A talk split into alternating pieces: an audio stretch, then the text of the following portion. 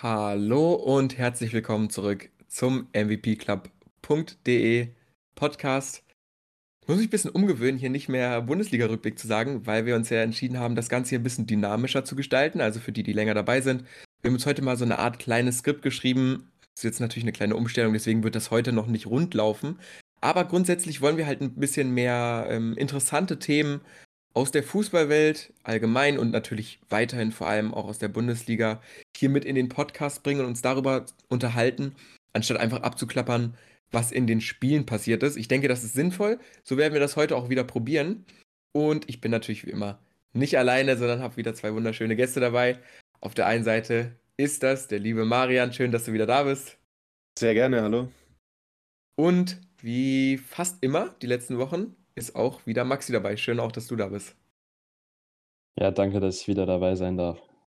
Aber selbstverständlich, selbstverständlich. Ähm, ganz klassisch, rückblicktechnisch würde ich aber ins Freitagsspiel gehen, weil da müssen wir wirklich ein bisschen drüber quatschen. Schalke 5 zu 2 gegen Hertha.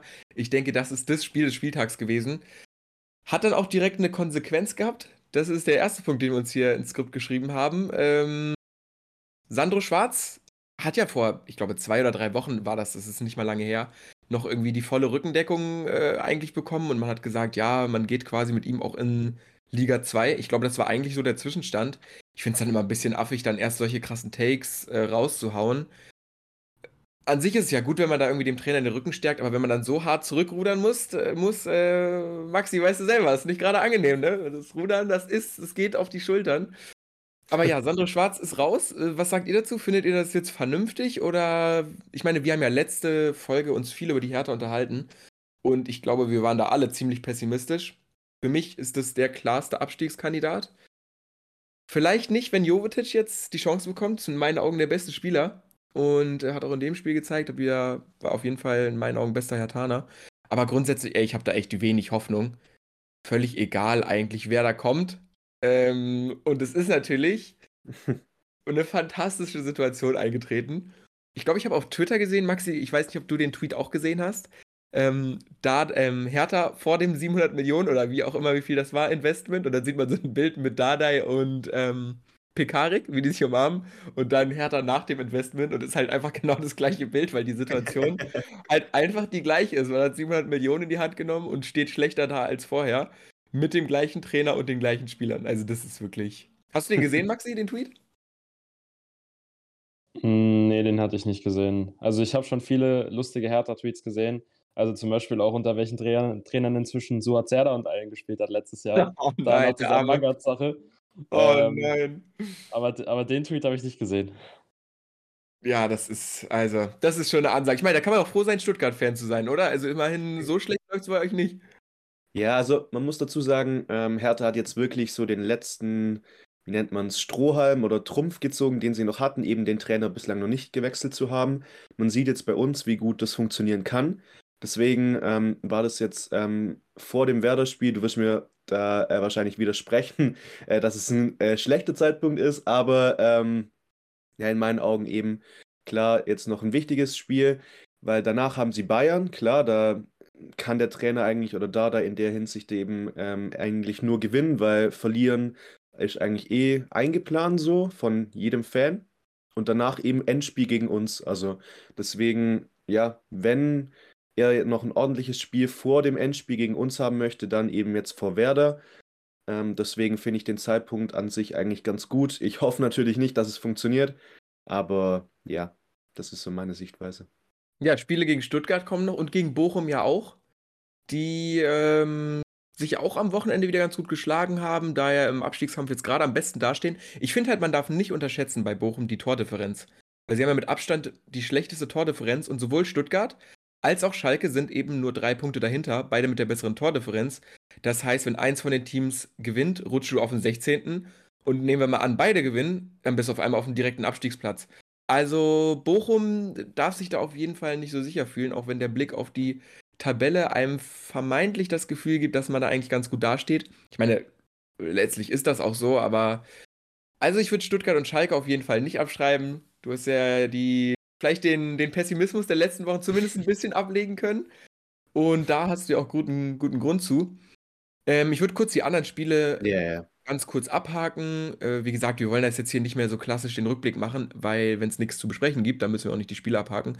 Köln hat 1-1 gegen Mainz gespielt. Das ist eins von diesen Spielen, wo es irgendwie quasi um nichts mehr geht. Mainz, äh, Maxi, du hast da ein bisschen drüber gequatscht, dass du die vielleicht noch oben drin siehst. Oder verwechsel ich dich? War das Bene?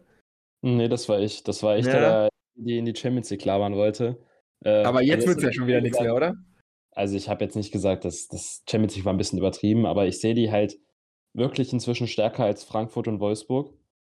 Ähm, und je nachdem, was da oben halt noch passiert, also ich glaube, Union und Freiburg sind halt jetzt schon relativ safe, mindestens in der Euroleague. Ähm, nur Leverkusen kommt halt von hinten ran. Deswegen äh, glaube ich eher, dass Mainz so die Conference League angreift, wenn das, wenn das hinkommt, wenn äh, RB den Pokal gewinnt äh, was wir Mhm. alle nicht hoffen. Aber ähm, ja, es ist halt einfach so, dass ich denke, dass Mainz halt einfach diesen siebten Platz irgendwie versucht anzugreifen und zu halten. Stehen sie ja, glaube ich, aktuell auch drauf. Ähm, ja, aber es war mal wieder so ein typisches Mainz-Spiel. Köln hat halt gut dagegen gehalten, deswegen. Ich glaube, die haben jetzt aber auch schon länger nicht gewonnen. Deswegen mache ich mir vielleicht ein bisschen Sorgen um den Take, aber ich sehe die halt wirklich aktuell noch als Favorit auf den siebten Platz. Ja, Köln, ich weiß gar nicht, ob wir das in der letzten Woche, letzten Woche angesprochen hatten.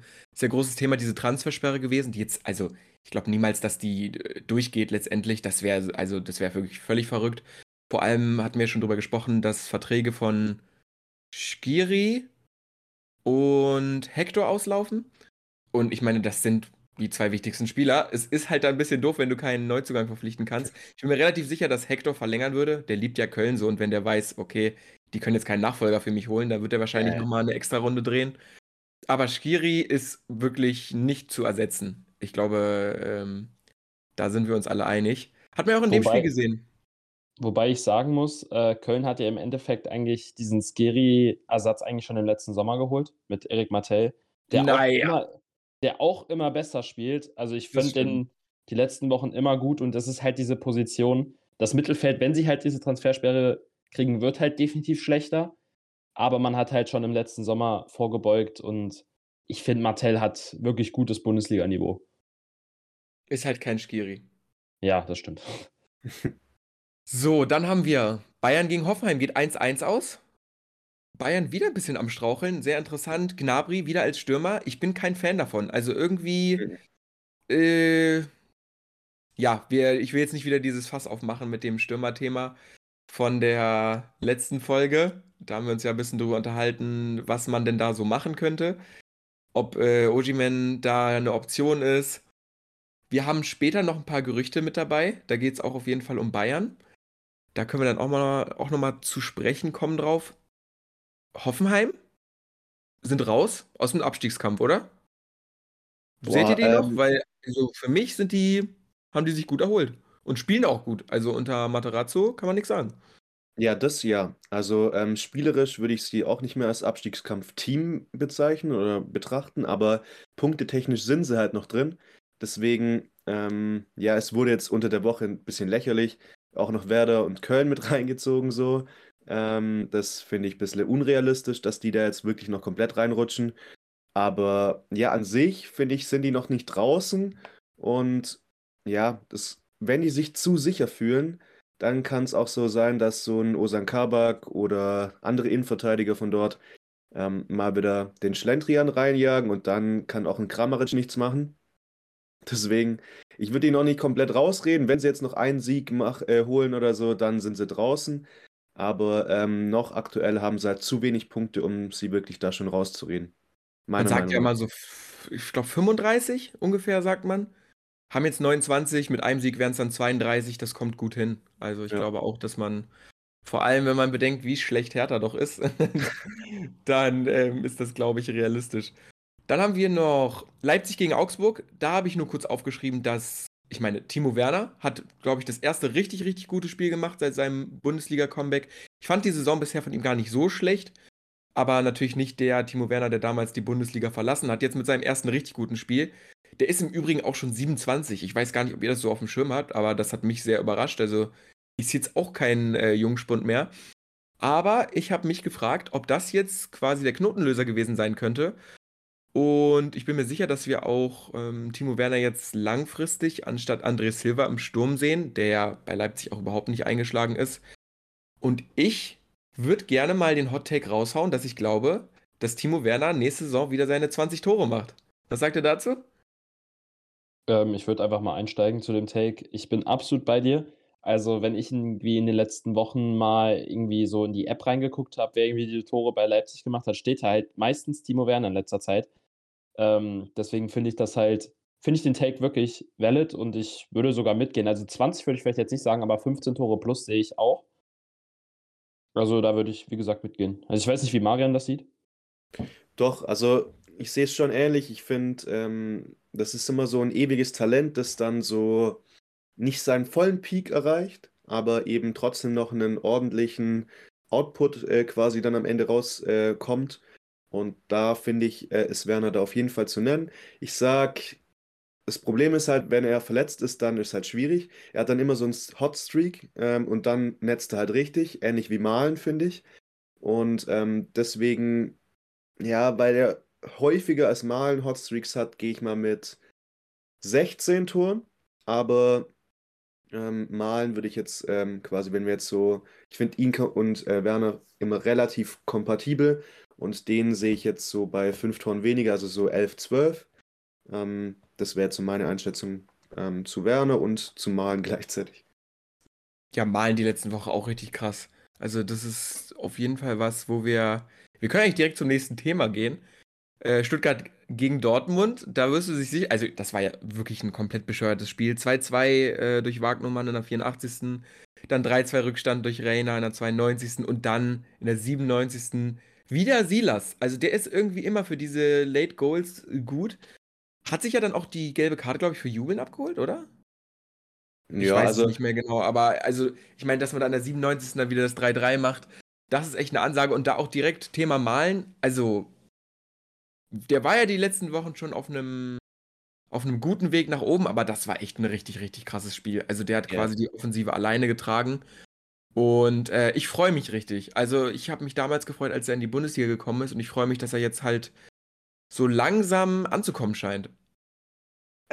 Ich glaube noch nicht ganz dran. Ich glaube, das ist wieder so. Ich glaube, in letzter Saison hatten wir das gleiche Thema. Ah, jetzt scheint Malen wirklich Ja, anzukommen. Aber ja, ich glaube, bei ihm ist es eben, wie gesagt, so ein Hotstreak-Ding. Und ähm, ja, seine, seine Aufgabe ist eigentlich, diese Hotstreaks äh, häufiger zu haben, also diese Ausschläge nach oben.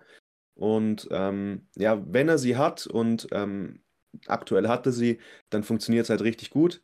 Deswegen ähm, denke ich schon, dass er, dass wir ihn noch länger in der Bundesliga sehen, so. Aber ich glaube jetzt nicht, dass es äh, auf einem Niveau, also ich finde sogar, dass Bene ist jetzt leider nicht da, aber ich finde, Adeyemi hat einen höheren Peak noch aktuell als Malen, ähm, den er erreichen könnte. Nicht, dass er ihn schon erreicht hat oder ähnliches, aber er könnte ihn meiner Meinung nach erreichen. Und deswegen bin ich gespannt, so was da auf den Außen bei Dortmund in Zukunft jetzt noch kommt, weil ich finde, von allen aber Bino Gittens am talentiertesten, von allen.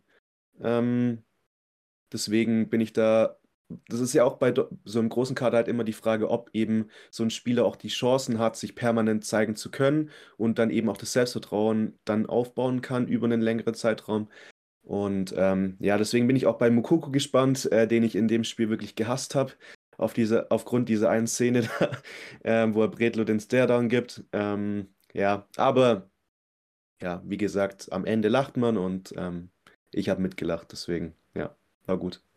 Ich habe gerade mal geguckt, Mukoko hat sieben Saisontore. Das hätte Mhm. ich ja niemals gedacht. Ich hatte den irgendwie gar nicht auf dem Schirm, dass der ähm, so eine solide Saison hat bisher. Krass. Aber Ja. ich meine, die, ich glaube, die meisten waren Anfang der Saison. Ja, ja. Äh, in den letzten Wochen ist das. Wobei, hm, ja, doch, Also, war Anfang der Saison, ja. Also in den letzten Wochen war das schon eher, war ja schon eher am Schwächeln. Aber Dortmund hat trotzdem die Spiele gewonnen. Also da hat Ja. man gut die, die Offensivlast aufs, auf andere Spieler auslagern können. Reiner kommt jetzt auch zurück langsam von seiner Mhm. Verletzung. Ich finde, der macht das auch richtig gut. Also bei Dortmund, äh, was in den letzten Jahren ein großes Problem war, fand ich irgendwie, dass man da nicht gut die Last verteilen konnte. Und jetzt ist es so auf mehrere Schultern verteilt. Keiner muss da die Tore machen. Funktioniert ganz gut. Sagt auch Kollege Kehl. Ähm, der hat nämlich jetzt mal, also Ich, ich finde das, also, ich weiß nicht, was ich davon halten soll, aber er hat gesagt, wir wollen deutscher Meister werden. Und das ist so eine Ansage, die man auf jeden Fall in den letzten Jahren nicht gehört hat von Dortmund. Da war man ja immer sehr vorsichtig. Und grundsätzlich zwei Punkte hinter Bayern, die jetzt auch wieder ähm, haben ein paar Punkte liegen lassen. Es ist halt einfach auch im Nachhinein. Oder bin ich doof? Wann war das Spiel? Ich gucke gerade. Ah ja, am 26. Spieltag. Ist halt im Nachhinein immer noch sehr doof, dass man dieses Spiel verloren hat gegen Bayern. Mhm. Das war halt vielleicht eins der Spiele, die am Ende ja, das Rennen entscheiden. Aber grundsätzlich, ich finde es eigentlich ganz gut, dass man zumindest mal den Mut hat zu sagen, wir wollen deutscher Meister werden. Das heißt ja jetzt auch nicht, ähm, dass es dann eine ver vergeigte Saison ist, wenn man nicht Meister wird. Also es ist ja immer noch für Dortmunds Ansprüche eine gute Saison. Und ich finde es halt völlig in Ordnung, dass man einfach mal sagt, ja, wir wollen es halt und wir versuchen es und wir sind dicht dran. Und vielleicht deswegen die Unruhe, die sowieso gerade in München herrscht, vielleicht nochmal ein bisschen verstärkt. Ja, sehe ich auch so. Und vor allem ähm, macht es ja auch was mit dir psychologisch oder mit dem Team psychologisch, wenn von oberster Stelle, also sportlicher Stelle, eben kommt, alles auf die Meisterschaft auszurichten. Ähm, wenn da jetzt so ein Wischiwaschi-Aussage, oh, tolle Saison, die Talente sollen sich entwickeln und so weiter, dann ist der Druck raus, aber dann ist auch der Fokus raus. Und ähm, ich glaube, dieses Team braucht den Druck und vor allem auch den Fokus. Und deswegen äh, kann ich Mokoko das gar nicht so vorwerfen, dass er so einen Staredown oder so macht, weil dadurch ja gezeigt wird, die wollen unbedingt, speziell auch die Jungen. Und dadurch ähm, ja, sind die ja auch eher bei der Sache und gerade so ein ja, spätes Tor kann er ja dann im nächsten Spiel dann zum Beispiel, ich muss gleich noch schauen, gegen wen sie als nächstes ran müssen, aber eben ja auch nochmal was freisetzen. Also das ist dieser Bayern-Effekt so, ähm, der diese Saison gar nicht greift bei denen. Wenn sie eben auf den Sack bekommen haben, dass sie dann im nächsten Spiel sich gefühlt rächen an einem Team, das es ja eigentlich nicht verdient hat. Ähm, aber ähm, ja, deswegen gucke ich auf jeden Fall jetzt kurz mal, ähm, wer vielleicht. Topspiel, Topspiel gegen Frankfurt. Ja. Okay, ja. Aber es ist möglich, dass sie da ähm, eben dann Frankfurt eins einschenken.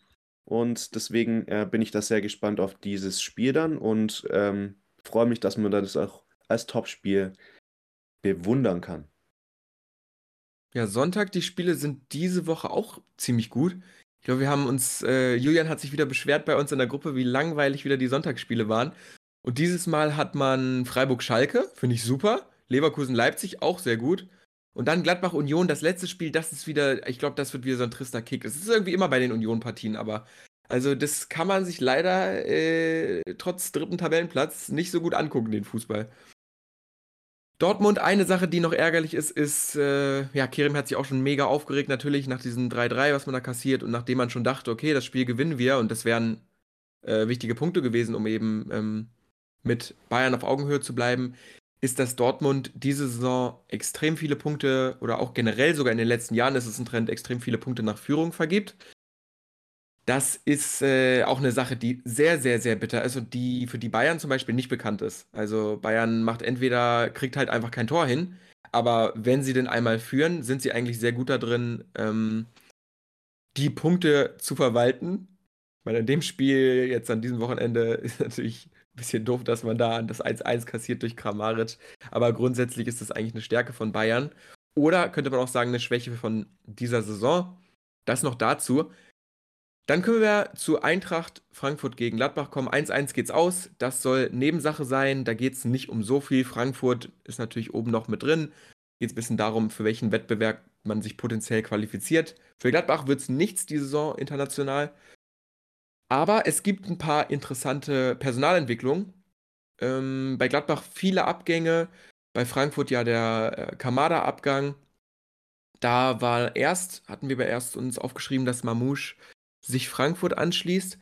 Jetzt gibt es aber neue Informationen, dass ähm, Chaibi kommen soll von Toulouse. Toulouse finde ich ein mega interessantes Team. Ich glaube, ich habe die letzte Folge schon genannt, da auch nochmal Branko van den Boom angesprochen, über den ich ja einen Scouting-Report geschrieben habe bei uns auf der Website. Kann ich nur sehr empfehlen. Super interessanter Achter. Und Toulouse echt ein krasses Team mit super, super guten Spielern als Aufsteiger, die da auch echt einen guten Job machen. Und Shaibi ist immer eben einer davon der äh, eigentlich ja, Stammspieler in der Offensive ist, ein paar gute Scorer hat. Ich glaube, 10 Millionen Marktwert oder so, also ganz günstig wäre er nicht. Spielt eine solide Saison. weiß nicht. Mamouche, also als Stuttgarter und Wolfsburger, ihr seid ja jetzt nicht die riesigsten Fans. Ähm, wenn man Mamouche regelmäßig zugucken muss, dann ärgert man sich, glaube ich, mehr über den als alles andere. Das ist zumindest das, was ich von euch immer so höre. Aber ich finde Mamouche, glaube ich, besser als Chaibi. Chaibi ist halt 20 ähm, und hat dann natürlich ein ganz anderes Ceiling, als das bei Mamouche der Fall ist. Also ich glaube jetzt nicht, dass Mamouche in seiner Karriere jetzt nochmal so einen richtigen Durchbruch hat. Das traue ich ihm irgendwie nicht zu. Ich weiß nicht, wie ihr das seht. Ich habe das Gefühl, dass bei ihm immer ein großes Problem ist die Chancenverwertung, äh, über die ihr euch das ein oder andere Mal hier auf jeden Fall aufgeregt habt. Aber grundsätzlich ist das, glaube ich, ein Problem. Selbst wenn man das ein bisschen in den Griff bekommt, so einen richtigen Durchbruch sehe ich bei dem nicht. Und das Potenzial ist natürlich bei einem 20-jährigen Offensiven von Toulouse ein bisschen höher. Aber äh, kostet dann halt eben auch 10, 15 Millionen. Ich glaube nicht, dass da der Vertrag ausläuft. Ich check das mal kurz. Falls das doch so ist. Nee, 25. Also der wird auf jeden Fall 15 bis 16 Millionen angeblich kosten. Das ist schon. Also, wenn man Mamouche für umsonst haben könnte, weiß ich nicht. Ich glaube, ich wäre eher für Mamouche. Aber vielleicht Ja. habe ich noch nicht den Hass entwickelt, weil ich ihn noch nicht in meinem eigenen Verein hatte. Wie ist denn das? Ähm, ja, also man wird schon sehr frustriert irgendwann mal sein als Frankfurter, das kann ich jetzt schon mal sagen. Aber die Sache ist die, ich finde, Mamouche hat so Kamada-Vibes von vor drei, zwei Jahren, ähm, als Kamada auch sehr inkonstant, sehr, sehr, ja, also nicht effektiv war in der Hinsicht einfach und auch nicht äh, die Scorer hatte, die er jetzt ähm, diese und auch letzte Saison hatte oder hat. Und ähm, ja, da finde ich schon, dass Mamouche da als Ergänzung reinpassen kann. Jetzt finde ich jetzt nicht zwingend als Stammspieler. Und ähm, ist es ausgeschlossen, dass beide kommen oder ähm, hast du es jetzt gerade nur vermutet? Frage. Ich, Ähm, meine Vermutung wäre, dass entweder oder, weil echt nicht. Nee, äh, Mamouche hat wohl schon unterschrieben. Also es ist schon ein verbales äh, Agreement, äh, ist irgendwie schon da und der hat auch schon den Medizincheck gemacht. Also Mamouche. Okay, das finde ich gut. Ich, also, ich sehe nicht, dass das dieser. Transfer noch scheitert. Also das kann am Ende nur scheitern von der Spielerseite, aber ich glaube, von der Frankfurt-Seite wird das nicht mehr scheitern. Ja, diese Saison ist ja auch ein großes Problem, dass man da immer die Doppelzehn spielt und dann muss da Boré hängende Spitze spielen, wo der halt echt nicht gescheit funktioniert. Also Boré, ich fand den letzte Saison echt in Ordnung. Überraschenderweise, ich bin jetzt kein Riesenfan von ihm gewesen. Ich hatte ja sogar mit Bene die Saisonwette. Da ging es, glaube ich, um 10 oder 12 Tore, die habe ich dann nur knapp gewonnen. Aber ähm, der hat echt eine ganz gute Saison gespielt, aber viel mehr als Stürmer, jetzt nicht in vorderster Front immer, aber diese hängende Spitze, so eine Götze-Rolle oder so, die da auf der anderen Seite immer gespielt oder ein Kamada ist er halt einfach nicht. Und ähm, deswegen vielleicht gar nicht so schlecht. Ich meine, Kolo Muani, boah, da rechnet man, glaube ich, fast sicher mit einem Verkauf. Ich würde auch fast sagen, das wäre fahrlässig, wenn man Kolo Muani nicht Ja. verkauft. Vor allem, wie viel, wie viel kommt da rein? Also, das sind ja 70, 80 Millionen wahrscheinlich. Und da kann man sich dann auch mal ein, äh, 10, 15 Millionen in die Hand nehmen für einen Ersatz. Dann kannst du den vielleicht auf die 10 stellen, Boré wieder vorne rein. Ja. Finde ich gar nicht so verkehrt. Also, Transfers bei Frankfurt gefällt mir find- echt ganz gut. Ich finde, Boré ähm, ist zu durchschnittlich, um ihn wirklich als den Stammstürmer zu sehen. Für mich bringt er schon auch oft Energie von der Bank und auch nicht, also ich würde ihn auch auf keinen Fall auf diese 10 packen. Deswegen würde ich damit, ich glaube eher so an 65, 60 Millionen bei Kolomuani, weil die Bundesliga oft dann nicht so viel Geld generiert wie die Premier League ähm, Ja. bei ähnlichen äh, Transfers. Und daher denke ich mal, dass schon noch ein Stürmer kommt, aber der eben ähm, ja dann eher aus einem Regal, wie jetzt der Laws-Stürmer oder ähnliches wäre, ähm, den ich jetzt gerade nicht mehr auf, äh, zu, auf den Namen komme, ähm, der eben auch in den Gerüchten war, als quasi direkter, ja genau, als äh, direkter Ersatz quasi so. Und ähm, ja, deswegen denke ich schon, dass da nochmal ein richtiger Stürmer kommt, aber eben ähm, beide auch in der Hinsicht kommen können für eben diese Reihe dahinter. Also Mamouche, finde ich, kann da eben viel mehr spielen als Boré. Ähm, der könnte ganz vorne, der könnte eben auch dahinter spielen, hat er bei uns auch gemacht. Und ähm, da sehe ich ihn auch eher. Ähm, als rein außen sehe ich ihn nicht, das stimmt schon. Aber ja, deswegen glaube ich eher, wenn dann beide und wahrscheinlich dann noch ein Stürmer. Also ich glaube, Frankfurt ist sehr, sehr, sehr aktiv auf dem Transfermarkt diese Saison. Ähm, und muss es auch sein, weil, wie du sagst, das wäre fahrlässig, äh, äh, Saison ähm, zu verschwenden, aber da mache ich mir bei Frankfurt keine Sorgen. Die haben äh, immer äh, eigentlich auf den Peak verkauft mit, äh, äh, ja, mit Rebic quasi, mit, ähm, gut, bei Kostic jetzt nicht wirklich, aber da, das war auch einfach eine Vereinslegende. Dann aber mit ähm, ähm, Jovic, genau. Deswegen denke ich mal da schon, dass da Frankfurt ähm, ja, Kolomuani ziehen lässt und eben dann sehr, sehr viel Geld damit macht und auch, glaube ich, viel damit anfangen kann. Ich denke auch, dass die da bereit sind zu reinvestieren. Ich will noch ein bisschen über Gladbach quatschen. Haben wir die letzten Wochen auch viel getan. Ähm, da ist jetzt gerade vor ein paar Stunden oder vor ein paar Tagen die News gekommen, dass das wohl ein sehr großer Umbruch werden wird. Kone und Elvedi gelten als Verkaufskandidaten. Beides sehr, sehr, sehr wichtige Spieler. Vor allem, wenn man bedenkt, dass äh, ein Kone-Abgang wahrscheinlich damit verbunden ist, dass äh, Christoph Kramer wieder mehr spielt. Das wollen wir natürlich alle nicht. Da haben wir uns diese, diese äh, Saison schon sehr viel im Podcast drüber aufgeregt. Ich finde es schön, dass Neuhaus jetzt wieder zurückkommt. Bisher aber auch noch keine gute Saison von ihm. Kone PSG ähm, finde ich sehr interessant. Ob das jetzt für ihn Transfer ist, der Sinn ergibt, weiß ich nicht. Da regelmäßige Spielzeiten wird es mit Sicherheit nicht geben, aber das Geld wird vermutlich stimmen. Äh, da ist man in Paris eigentlich immer ganz gut mit bedient.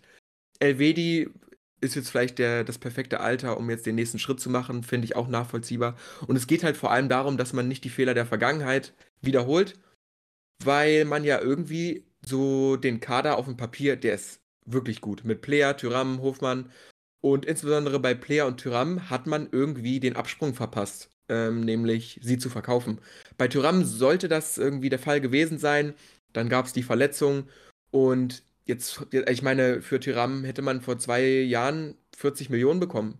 Äh, vielleicht 30 Millionen im Worst Case und ein Tyram kostet jetzt nicht mehr so viel.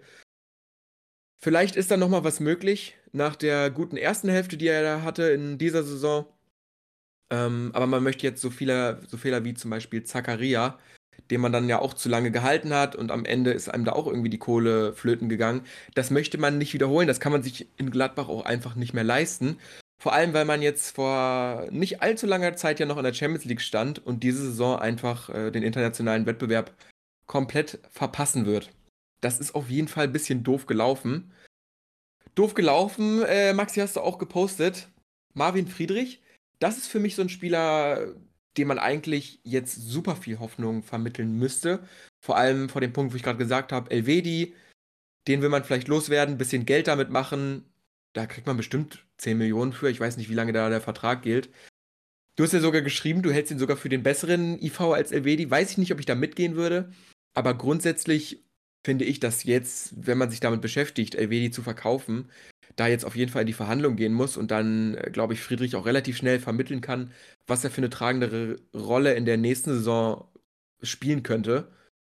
Und vielleicht also ich meine, Itakura und Friedrich finde ich eigentlich eine sehr solide Innenverteidigung und wenn man da 10 Millionen Profit macht, ja. äh, ist es auf jeden Fall was, womit ich sagen würde, kann man arbeiten. Ja, sehe ich auch so. Vor allem Itakura wird, glaube ich, der beste Spieler nächste Saison sein, wenn Kone auch geht. Deswegen muss man da eben einfach ähm, gucken, wer da daneben ist und das hat dann gar nicht so einen entscheidenden Wert, weil Itakura eben vieles ausgleicht.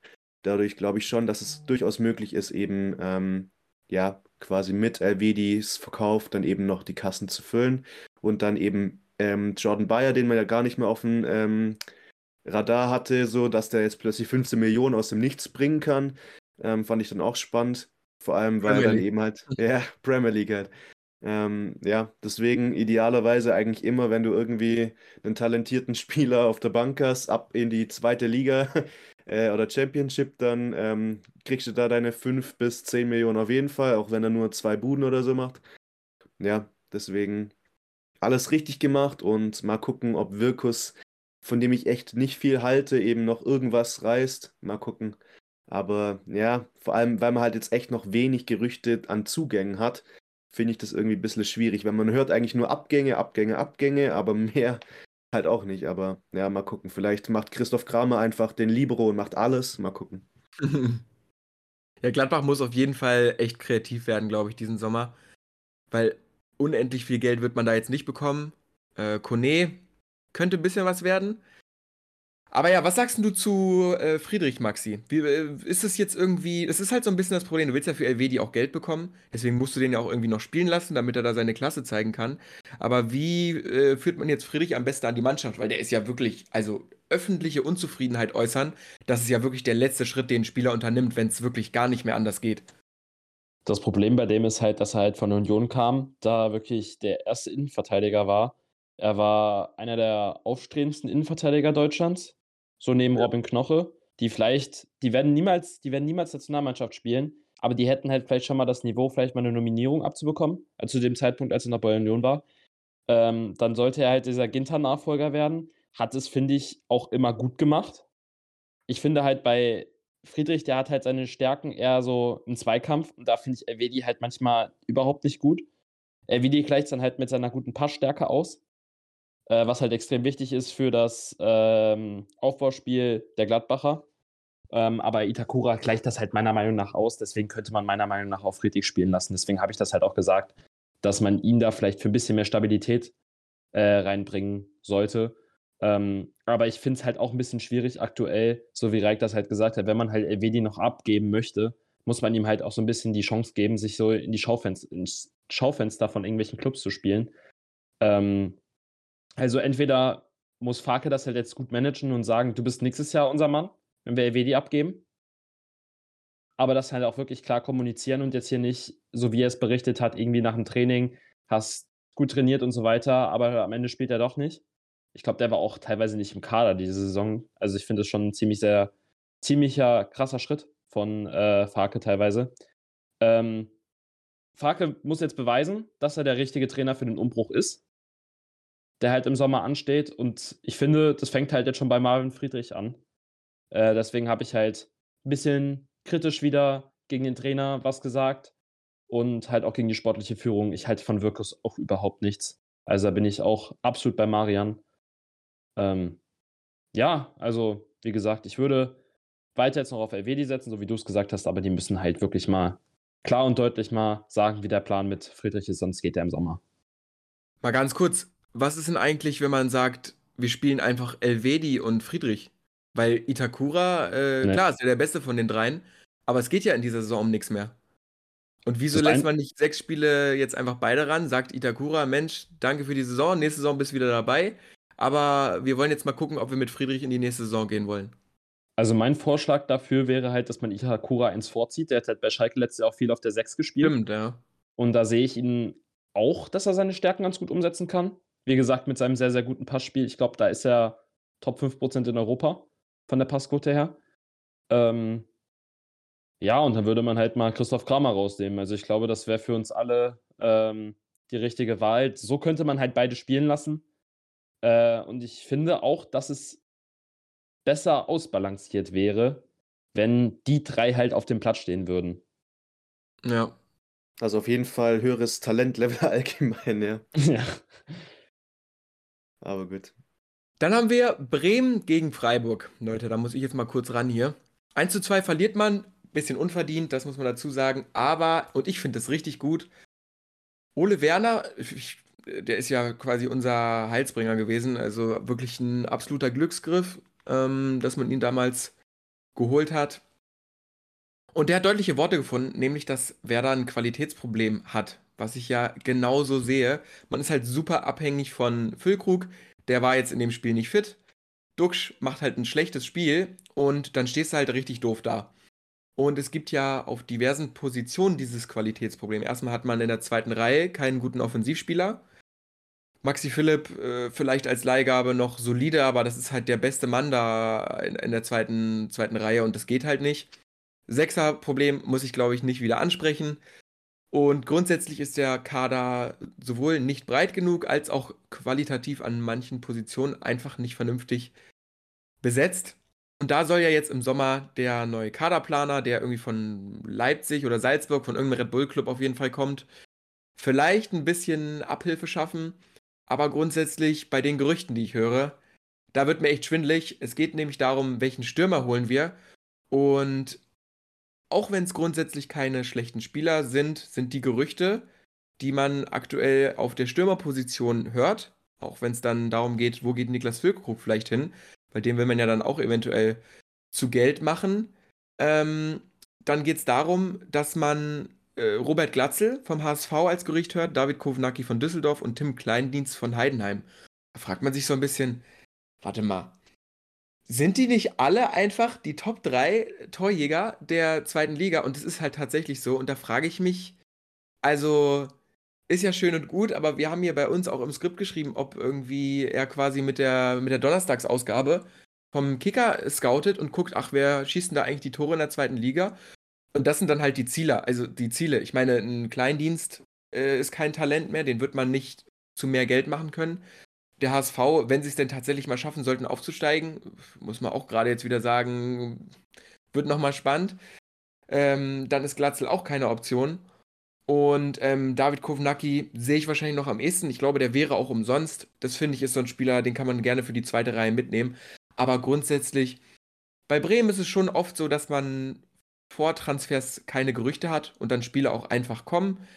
Aber das macht mir schon ein sehr mulmiges Gefühl, wenn man so Gerüchte hört, wo da wirklich völlig die Kreativität fehlt und irgendwie so ein bisschen sich die Frage aufwirft, wie wird da eigentlich gescoutet?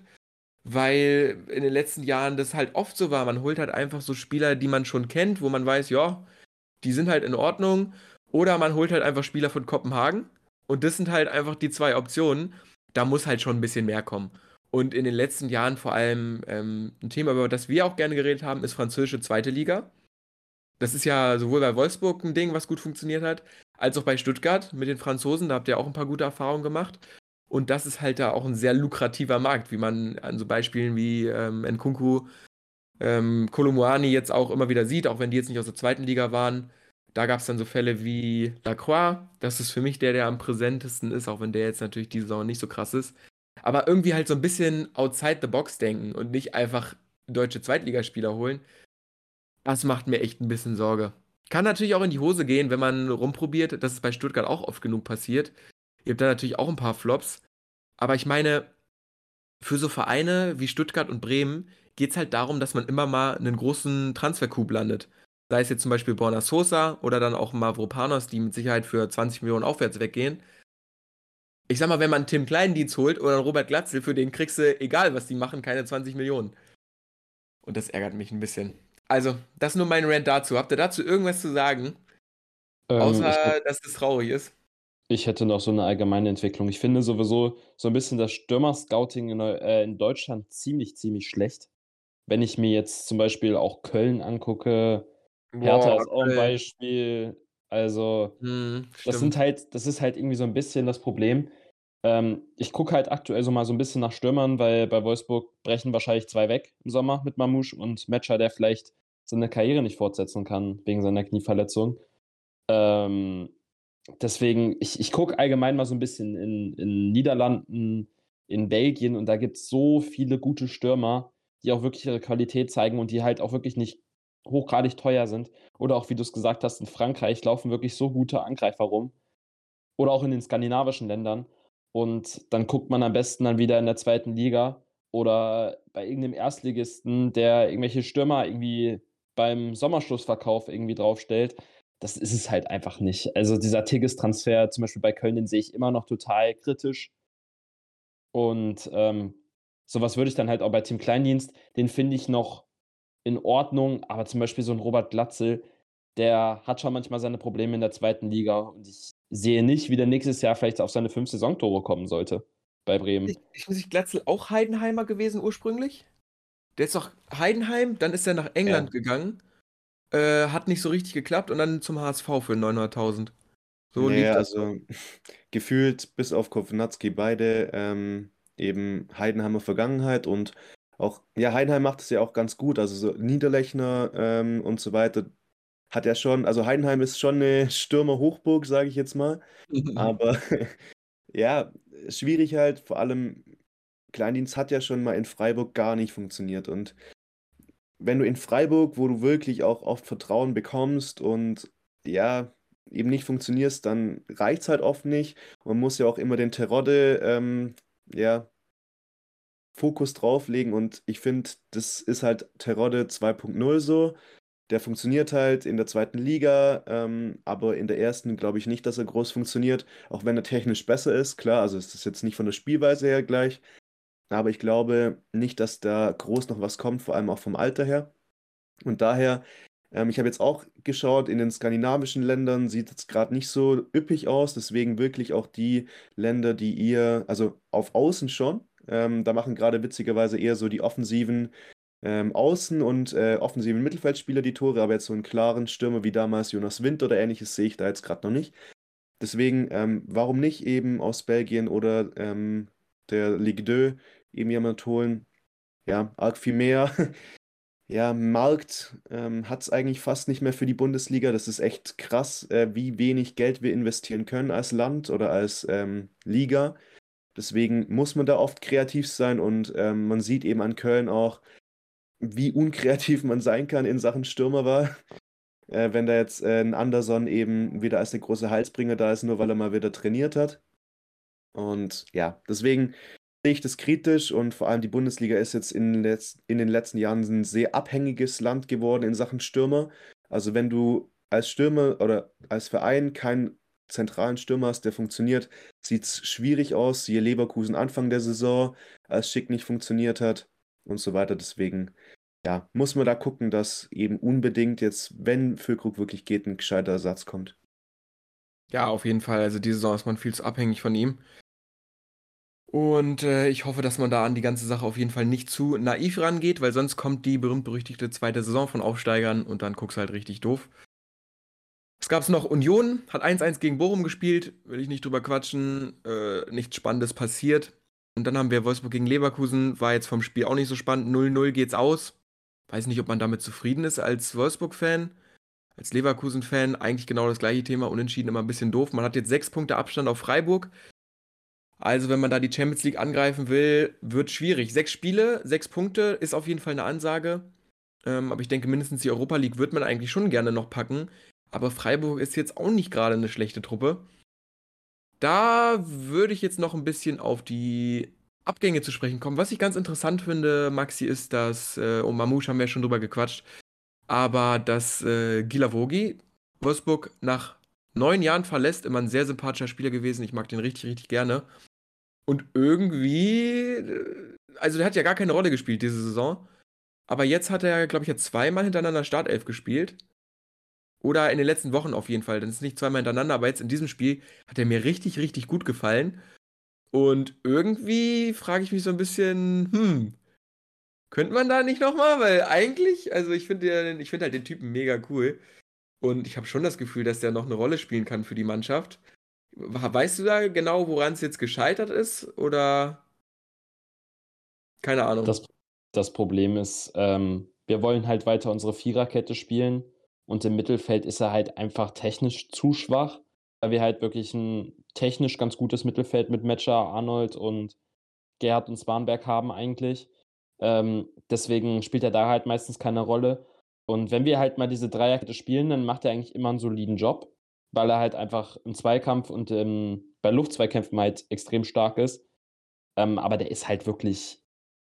Das, was wir erreichen wollen, ist ja, glaube ich, ein bisschen zu schwach inzwischen. Der war mal so gut, aber man sieht halt inzwischen bei ihm das Alter, weil er halt inzwischen auch Tempo abgebaut hat. Aber ich sehe den halt wirklich bei einem Bundesligisten, der vielleicht so auf Platz 13, 14 so rumspielt. Kein Abstiegskampf, aber jetzt auch irgendwie nicht oben dabei. Ähm, das wäre halt vielleicht auch so ein Kandidat für Bremen, Reik. Wollte ich gerade sagen, ja, ich würde mich mega freuen. Also ich glaube, das wäre so ein Ding, wo ich mich auf jeden Fall bei dem Trikot sehen würde. Ja, also Gilavogi ist wirklich der sympathischste Typ, den ich kenne bei uns. Äh, mich freut es auch extrem, dass er wahrscheinlich nach seiner aktiven Karriere auch zurückkommen wird. Ähm, stand auch in dem Tweet von uns. Und wenn wir uns da so ein bisschen unsere Armada aus eh ehemaligen Spielern mit Chinzy Lords und Schäfer aufbauen, das feiere ich schon krass. Vor allen Dingen sind das halt auch extrem äh, coole Spieler gewesen, die auch äh, ziemlich sympathisch waren. Also Gilavogi sehe ich weiterhin in der Bundesliga, glaube ich. Ich weiß nicht, wie das jetzt mit Stuttgart noch heiß wird, vielleicht. Ähm, aber ich bringe mal eure beiden Vereine damit ins Spiel mit Stuttgart und Bremen. Da könnte ich ihn vielleicht sehen. Kann sich einer von uns beiden am Ende freuen, das ist doch gut. da könnte ich mich auch sehr mit arrangieren. Weil zumindest immer irgendein Sechser. Das wäre ja schon mal äh, eine Steigerung. Aber hm. also es ist, ich halte es fast für ausgeschlossen, dass da diese Saison kein Sechser kommt. Das kannst du eigentlich nicht bringen. So, wir haben noch zwei Themen hier auf der Liste. Eine kurze Sache. Letzten Wochen, Bene hat sehr viel spekuliert. Toni Kroos wegen des Podcasts und des Felix Kroos bei jedem Champions League-Spiels und so weiter und so fort. Ist jetzt ganz heiß und ich freue mich so krass darüber. Toni Kroos verlängert scheinbar nochmal bei Real Madrid. Und ich, ich weiß nicht, ob ich es mit Bene privat gesagt habe oder ob es auch im Podcast war. Für mich ist Toni Kroos der beste deutsche Mittelfeldspieler aller Zeiten. Und einer auch der most underrated Spieler. Also, ich meine, der ist Weltmeister geworden, hat fünfmal die Champions League gewonnen und so. Das ist vielleicht ein interessanter Take zu sagen, underrated. Aber ich habe irgendwie trotzdem das Gefühl, dass ihn jetzt viele Leute nicht genug auf dem Radar haben. Und ich werde nicht aufhören, mich zu fragen, was mit Bayern, was mit Toni Kroos passiert wäre, wäre er einfach bei Bayern geblieben und hätte da, äh, wäre da quasi als Vereinslegende groß geworden, weil ein Mittelfeld aus Kimmich und Kroos, boah, also das kommt schon sehr gefährlich. Ähm, aber gut, also ich glaube, Toni Kroos hat alles richtig gemacht. Der konnte sich selbst ohne Probleme bei Real Madrid durchsetzen, hat eine richtig, richtig krasse Karriere gehabt. Also alles gewonnen, was geht. Also ja, ich bin auf jeden Fall krasser Groß-Stan. Ich denke mal, dass es nur ein Jahr länger wird. Aber äh, ja, also ich freue mich wirklich, wirklich sehr. Wir haben ja letzte Folge, glaube ich, auch kurz darüber diskutiert, wie da bei Real Madrid die Mittelfeldsituation ist und dass es wirklich sehr, sehr gut aussieht. Und es gibt Kamavinga oder nimmt Kamavinga jetzt auch nochmal ein bisschen Druck von den Schultern, dass er da ein bisschen entspannter in die nächste Saison gehen kann, dann nicht so Druck hat. Und deswegen freue ich mich da sehr. Wir haben jetzt noch ein paar Gerüchte. Wie ich schon versprochen hatte, kurz Bayern, haben wir ja auch drüber gesprochen. Ich glaube, ihr wart ja, oder ähm, Maxi, du warst auf jeden Fall großer Fan davon, Osimen zu holen. Jetzt neuer Kandidat, Jonathan David. Ist auf jeden Fall ein gutes Stück günstiger, gutes Stück schlechter. Aber auch wenn jetzt äh, Florian Plettenberg sagt, das ist jetzt noch nicht besonders heiß, würde ich richtig gut finden. Also, äh, ich finde den, das ist so einer dieser Spieler, der nicht die ganz klassische Nummer 9 ist, aber klassisch genug, als dass ich mir das trotzdem in dem System gut vorstellen kann. Also es ist halt so eine mitspielende Neue, so ein bisschen Kolomuani vielleicht. So auf dem, von dem Stil her, den man ja auch äh, vielleicht interessant findet. Der aber dann auch wieder 80 Millionen kosten würde, auch sich bisher nur eine Saison gezeigt hat und Jonathan David zeigt jetzt schon seit ein paar Jahren, was er für eine Klasse hat und den kann ich mir echt richtig gut bei Bayern vorstellen. Für so, keine Ahnung, was bezahlt man da? 50, 60 Millionen? Wäre das, glaube ich, neben Harry Kane natürlich meine bevorzugte Option, glaube ich. Ja, absolut. Also ich finde, Jonathan David, der hat ja vorher in Belgien gespielt, bei Genk oder Gent, ich weiß es gerade nicht, welcher von den beiden Clubs es war. Ähm, damals schon absolut ähm, die belgische Liga auseinandergenommen und jetzt äh, macht das inzwischen in der Liga A. Ähm, ich glaube auch auf Augenhöhe mit Mbappé, was so die Tore angeht. Also vorm Tor ist er anscheinend auch ziemlich stark. Und was man halt sagen muss, der würde halt, wenn man Tuchel halt hält, wovon ich natürlich ausgehe, weil das können sie sich jetzt nicht leisten, ist es halt schon wirklich ein Spieler, der perfekt in das System reinpasst. Weil man bei Tuchel halt immer diese mitspielenden Neuner hatte, wie zum Beispiel mit Harvards bei Chelsea oder ähm, hat nicht irgendwie mal Chupo bei ähm, PSG, glaube ich, der, der war mal eine Zeit lang Stamm, glaube ich, ne? Ich glaube, die haben viel, Neu äh, der hat viel Neymar gespielt als Stürmer. Stimmt, aber stimmt genau. genau. Ja, das ist halt dieses mitspielende Element, was halt Tuchel haben will. Das versucht er aktuell mit Gnabry irgendwie zu implementieren. Das kriegt er irgendwie nicht so richtig hin, weil Gnabry halt nicht dieser Spielertyp ist. Aber David ist halt, was man halt auf dem europäischen Stürmermarkt halt hat, ist halt derjenige, der das am besten kann. Der kann ja. halt auch viel mit dem Rücken zum Tor agieren. Und ähm, ich sehe bei ihm ähnliches Potenzial wie bei Osimhen. Also da sehe ich sie ungefähr auf einem Level, aber Osimhen ist halt schon ein bisschen weiter. Ähm, ja, genau. Ja, klar. Aber das ist, äh, spiegelt sich halt eben dann auch wieder am Preisschild da. Äh, deswegen, ja, also ich fände es einen guten Kompromiss ist, ich bin auf jeden Fall noch sehr gespannt, wie heiß diese Harry Kane-Sache wird, weil ich glaube, wenn, ich meine, die Saison ist für Bayern-Verhältnisse fast schon egal, was jetzt noch passiert, relativ schlecht gelaufen. Und vielleicht will man da halt wieder so ein Statement-Ding setzen. Die ganze Geschichte ist jetzt mit Manet äh, eigentlich auch versucht worden. Ich meine, was da die letzten Wochen passiert ist mit diesem Schlag gegen Sané. Und dann hast du jetzt die Gerüchte, dass er nach der Saison eigentlich schon Abstiegs, äh, Abgangskandidat ist und äh, bei Bayern vielleicht schon wieder aussortiert wird. Also wirklich ein sehr, sehr trauriges Kapitel. Der war ja auch so gehypt vor der Saison. Ich will mich nur kurz zurückerinnern, dass ich das predicted habe. Muss ich an der Stelle einfach mal so sagen. Also, ähm, ich habe da, ich war kein großer Fan von dem Transfer. Ich bin gespannt, wo Mané hingehen würde. Also bei Liverpool ist jetzt kein Platz mehr für ihn. Äh, ich denke, es gibt viele Adressen, die Mané gerne, gerne nehmen würden. Aber ich finde es schon sehr, sehr schade, wie dieses Kapitel gelaufen ist. Wir haben noch ein paar Adressen. Es sei denn, du willst was zu Mané sagen? Ja, also ich finde, das ist so ein typischer Barca-Transfer. So oh, richtig out of ja, Kontext. Die zahlen da wieder, am Ende macht der Bayern wahrscheinlich nicht mal Verlust, die zahlen da 30 Millionen und dann ärgern die sich ein Jahr später, weil sie dann irgendwie weniger auf Fatih und auf Dembele und so weiter gesetzt haben. Das, so ein Typ, das ist jetzt so ein Verein, der mir jetzt eingefallen ist. Das ich glaube nicht, am Ende wahrscheinlich wirklich. Ich glaube nicht, dass er zurück nach England geht. Ich glaube, das Kapitel ist zu. Ich glaube auch nicht, dass irgendeiner von den Vereinen da äh, ihn unbedingt haben will. Und Spanien könnte ich mir halt ganz gut vorstellen. Atletico Madrid könnte ich mir eventuell auch noch vorstellen. Das ist auch so ein Verein, der diese Spieler dann aufnehmen würde. Ähm, aber sonst finde ich das für Manet ziemlich schwierig und ich gehe auch hundertprozentig davon aus, dass er geht. Die werden jetzt halt die restlichen Wochen das Thema ein bisschen runterspielen und dann ist er halt im Sommer wieder weg. Weil das, was man mitbekommt, dass er in der Kabine jetzt auch nicht unbedingt äh, der beliebteste ist und ähm, Tuchel mit Wie auch nach der Aktion. Ja, klar, aber vielleicht ist der Sané auch nicht der beliebteste und die haben sich gefreut, dass es mal passiert. ähm, ja, also ich glaube auch, Tuchel will ihn nicht haben. Ähm, das war jetzt so ein typischer Brazzo-Transfer, der ist mal wieder in die Hose gegangen, sagt mal wieder vieles über Hassan Salihamidzic aus. Und ich glaube, dass das Kapitel Manet äh, im Sommer wieder sein Ende findet. Ja, würde irgendwie passen. Ich habe hier noch ein paar andere Kandidaten auf der Liste. Es ist aber, glaube ich, nichts allzu Spannendes dabei. Es ist ja auch sowieso noch nichts durch. Was zur Wahl steht, aber ich meine, der wird Schalke Ersatzkeeper, ist aus Norwegen, glaube ich. Und der ist echt richtig gut. Also finde ich eine gute Option. Ist jetzt aber nicht so spannend. Ich meine, ist ein Ersatzkeeper von Schalke. Dann haben wir Kobel, Chelsea, lose Gerüchte. Müssen wir auch noch nicht groß drüber quatschen. Jeißle finde ich interessant, wenn Glasner nicht verlängert, da gibt es aktuell, stockt ein bisschen in Verhandlungen. Glasner wurde ja echt viel bei großen Vereinen schon gehandelt. Ich kann mich erinnern, dass wir zumindest lose, war natürlich sehr lose, aber darüber gesprochen haben, ob Glasner Chelsea-Trainer wird, ob Glasner sogar Real-Trainer wird. Ähm, auch wenn das natürlich unrealistisch ist und irgendwie lose Gerüchte sind, glaube ich, dass das schon ein Indiz dafür ist, was für ein Standing er sich mittlerweile erarbeitet hat. Und Jeißle von RB Salzburg finde ich eigentlich da einen ganz guten Kandidaten. Ansonsten, ja, würde ich sagen, haben wir es eigentlich für die Episode. Müssen wir äh, nicht mehr groß diskutieren.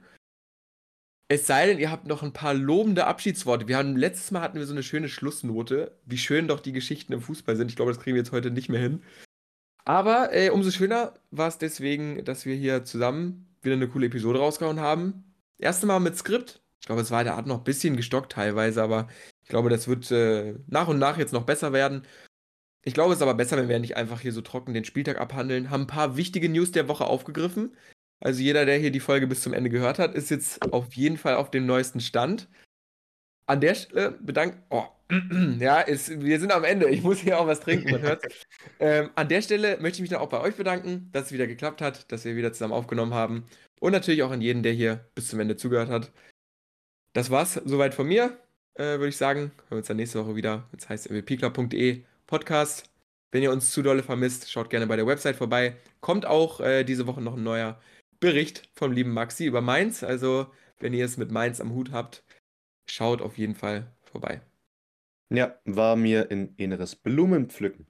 Ciao, ciao. Bei mir war es mir auch immer eine Ehre, mit euch aufzunehmen. Ähm, ich habe doch noch ein paar lobende Abschiedsworte. Ich muss mal wieder meinen Ludovic Ajork Take nochmal aufgreifen. Der hat auch schon wieder getroffen. Und äh, jetzt haut rein.